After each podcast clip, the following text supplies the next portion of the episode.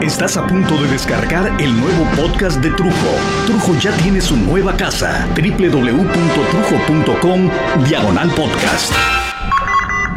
Le exigió que ofrezca una disculpa, atribuyéndole declaraciones We racistas. don't serve Muslims here. I don't know what you think I am. I'm just trying to get an apple. Well, you're a terrorist. Is el racismo en. España hoy, en el que nadie sale muy bien parado. Dijo que los rostros de los habitantes de Puerto Príncipe eran de abusivos insaciables, que como todos eran negros y se parecían tantos, había que marcarlos con tinta indeleble. Este joven de 21 años y de estética skin entra en el vagón de tren hablando por el móvil. Según varios testigos, mantenía una conversación de tono racista. Hace solo 10 años, tres hombres que querían crear un grupo supremacista en Jasper, un pueblito del este de Texas, asesinaron a James Baird porque era negro. Get back in your pickup with the rest of your family and go, please. Ahí tiene usted al diputado Ariel Gómez, perredista de Chiapas. Definitivamente, el color del racismo es algo muy variado. Acabo de leer hace dos días en el Facebook un comentario que estoy seguro que hicieron sin, sin querer joder, digamos, ¿no? Pero decía algo así como, Vamos al centro, amarramos a un danzante al techo de un coche, lo llevamos a Xochimilco, le damos un DVD portátil con pilas y que se ponga a ver la tercera temporada de Desperate Housewives mientras canta canciones tradicionales peruanas. pendejo. La verdad me dio mucho coraje que mm, este pinche escuincle caguengue hablara tan a la ligera de un hombre, o de un joven, o de un viejo que usa sus danzas, ya sea como una forma de sobrevivir, de llevar el pan, por miserable que le parezca a este chavo sin huevos, pinche huevón mantenido, porque segurito que él no paga ni la renta de su casa, ni la gasolina del coche que lo transporta, ni el alimento, ni la escuela, ni la ropa, nada, nada huevón, nada, no pagas nada. Eres un mantenido, eres un gandul mantenido al que solo se le pide que mantenga buenas calificaciones para que valga la pena gastar en ti, cabrón, que me estás escuchando. Lo que tus padres gastan, claro. Yo me pregunto si al menos eres un buen estudiante, cabrón. Ya no digamos un extraordinario estudiante, uno bueno, como para tener el derecho de llamar indios a nuestros indígenas. Indio con un tono de, de sorna, de burla, de desprecio, como si fueras, no sé, cabrón, hijo de, de Hernán Cortés, y no solamente un puto heredero de unos cuantos genes españoles, pero los demás, tus demás genes, son indígenas. Indígenas.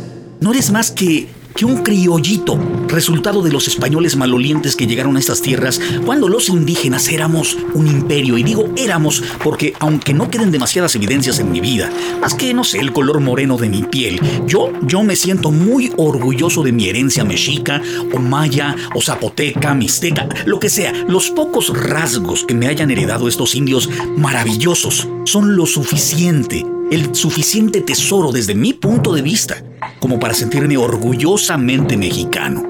Atamos a un indio danzante y lo subimos a un techo de carro. ¡Puto! Ya te quiero ver tratando de agarrar a un danzante, pendejo. Tratar de someterlo en lo que tú dices, ay, vamos al bulldog. Ya te pateo el trasero como para que no puedas sentarte toda tu pinche vida. Juniorcito de Petatiux. ¿Y quién carajos tiene la culpa de que, de que nuestros chavos, nuestros hijos, digan tales mamadas? ¿Qué? ¿Acaso debo suponer que sus papás son igual de culeros que este chamaco que, no sé, digo, se describe con una simple expresión en Facebook y que le parece a él y a sus amigos de lo más cagado el chiste? No existe la posibilidad de que sus papás sean personas razonables, honorables, estudiadas, sensatas, respetuosos de la vida y de las formas diversas de vivir en una sociedad tan compleja como la que tenemos el día de hoy. Vayas donde vayas. Es una sociedad muy compleja en el país en el que estés, en el continente en el que te encuentres. ¿Por qué tiene la gente que asumir que si mi hijo, por ejemplo, se siente de lo más chistoso haciendo chistes de, de negros, chistes crueles contra una raza que nada le ha hecho? Ningún daño, ningún insulto. Entonces debe suponerse que soy yo el culpable o su madre de que él haya llegado a la conclusión de que ser cruel, de que tener mal gusto, de ser un boquiflojo, porque eso es lo que es quien suelta este tipo de imprecaciones, de comentarios, de insultos y merece que le rompan el hocico. Ya sea este chamaco o mi sobrino o mi hijo, no, no importa quién, un pendejo que no es capaz de hacer estos comentarios o estos chistes en frente de un indígena o de un negro o de un chino o de quien se esté burlando con este comentario, quien no puede decir estas cosas sin correr porque sabe y teme que le partan la madre, ese, ese patán Ese patán vale madres. Es un culero, es un cobarde, es un semiser humano. A ver, ¿por qué no te atreves a decir estas cosas frente a la raza que tanta risa te da? Honestamente, hay una enorme diferencia entre el sentido del humor y ser un culero. Existe un comediante, por ejemplo, que me llamó mucho, mucho la atención, Carlos Mencía, que se describe a sí mismo como Equal Opportunity Offender, o sea, que él ofende a todos por igual, ¿ok? Con igual oportunidad de ofensa y que si llegas a escuchar su rutina alguna vez, solo parcialmente o sacándola de contexto, podría sonarte a lo que tanto yo critico desde el comienzo de este podcast. Eh, solo un culero que hace dinero de atacar a otras razas. Pero él, Carlos Mencía, dice algo que, la verdad, eh, ganó mi respeto. Y tengo que admitir que para hacer lo que él hace se necesitan muchos, pero muchos, muchos huevos. Carlos Mencía es hondureño de nacimiento y es el decimoséptimo de 18 hijos. Llegó con su familia a Los Ángeles apenas a los tres meses de nacido, por lo cual yo diría que ya se le puede considerar completamente americano, salvo por sus raíces y por su deseo muy personal de observar las diferencias, primero entre él y los americanos, ¿no? Y después observar las diferencias entre su cultura y todas las culturas que le rodeaban. Solo imaginen observar estas diferencias, hablar de estas diferencias con sentido del humor y hacer de esta observación con sentido del humor tu pan de cada día. Él tiene una premisa que me llamó mucho la atención y dice, si yo no puedo contar un chiste de negros en frente de negros, entonces no tengo derecho a contar este chiste. Si voy a contar un chiste de coreanos, de chinos o de mexicanos y no puedo contarlo frente a ellos, no tengo el derecho de contar ese chiste. Eso ganó mi respeto. If we caught people and we're like, where are you from? El Salvador. Good. Send them to Nicaragua, puta, no mierda. What about you? México, Panama. Chingue su madre. No, a la verga, no. Pero en fin, Estando en el Facebook dos días después, leí la respuesta que tanto esperaba porque no tardó en contestarme en Facebook la, muchachada, ¿no? Que rodea al simplón y sabía que me iban a poner de pretexto que, que no, que este cuate no es racista, que es buena gente, que eh, otro decía, eh, el chiste hubiera sido el mismo, pero sin danzantes y, y sin Xochimilco. De hecho, de hecho cambiaron el chiste y pusieron a un viejito, lo subieron al toldo del coche y lo llevaron creo que a Coyoacán o a la Condesa en lugar de Xochimilco para probarme que no era una cuestión de racismo. Hijos de la tostada, no mamen, chavos, no. No es por allí el pedo, no, no, no, no, no, no. El pedo es que lo primero que pensaron, lo primero que vino a su cabezota, fue un invito mexicano. Y se cagaron sobre él. Si no tuviéramos todos, todos, todos, todos algo de racistas, no hubieran pensado en el conchero, en este danzante, hubieran pensado automáticamente en el viejito, o en una viejita, o en... no lo sé. A lo que yo les digo, y se los puse en el Facebook, miren, miren, miren, miren, es muy fácil para que vean que no es que yo me haya levantado con ganas de joder a los chavos y a las chavas, o que yo pretenda ser el teacher de la humanidad, no, no, no, no. Solo quiero que por un momento abran sus cabecitas y abran su perspectiva de las cosas. Miren, si en lugar de agarrar a un danzante conchero y subirlo en el toldo del carro como dice el comentario original, si en lugar de eso subimos a tu puta madre al toldo del mismo carro y la llevamos a Xochimilco o a Perisur o al Estadio Azteca y te doy gusto a donde quieras llevar a tu puta madre.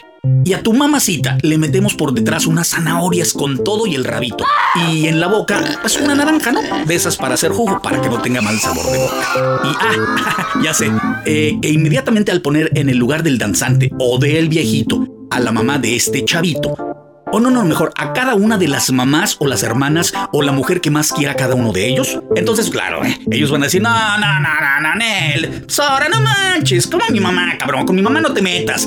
Y entonces ya va a tomar un color diferente todo el chiste. Y, y es así de fácil. Cuando una persona jura y perjura que su chiste es hiper simpático, solamente le cambiamos el personaje central por su mamá y todo el sentido del humor desaparece por arte de magia, porque el humor no existe como tal.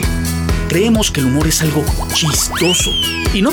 El sentido del humor es como el sentido del gusto, el sentido de la vista, del tacto, el olfato. Es una percepción.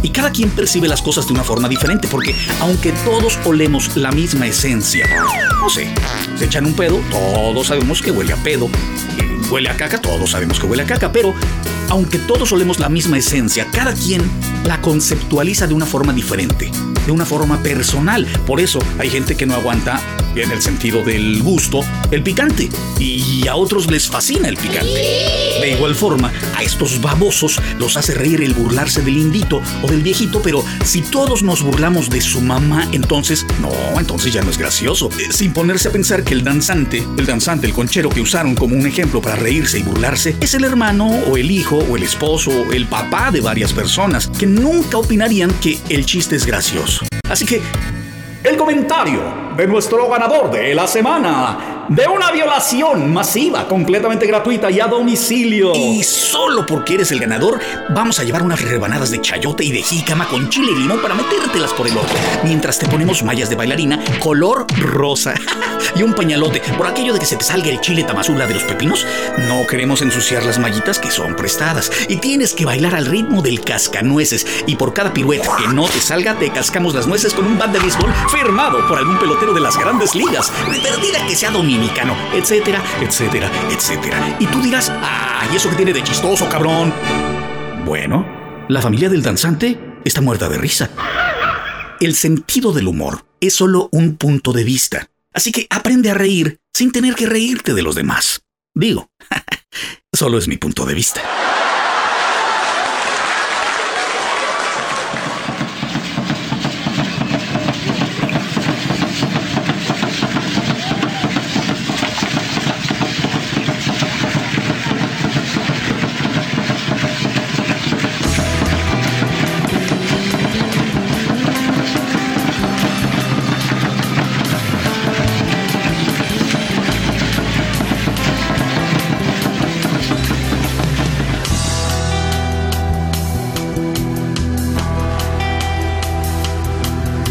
Algunas hojas de algún otoño se guardan en un libro.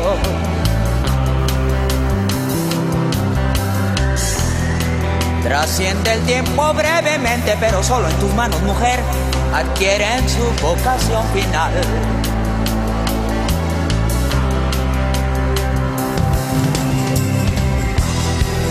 La semilla de una fruta subversiva.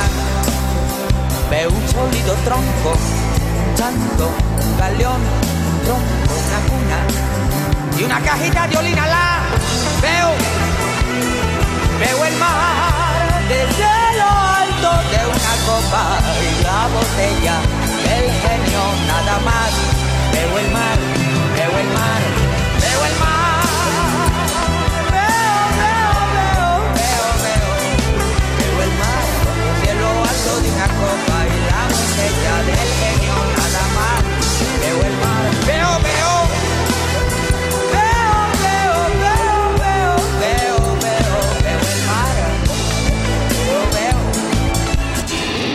Es una producción de Trujo, Los Impostores y No Más por Chingar Producciones. 607studios.com Postproducción en audio, jingles, spots, comerciales, producciones para radio tradicional y online. 607 Studios es arquitectura en audio.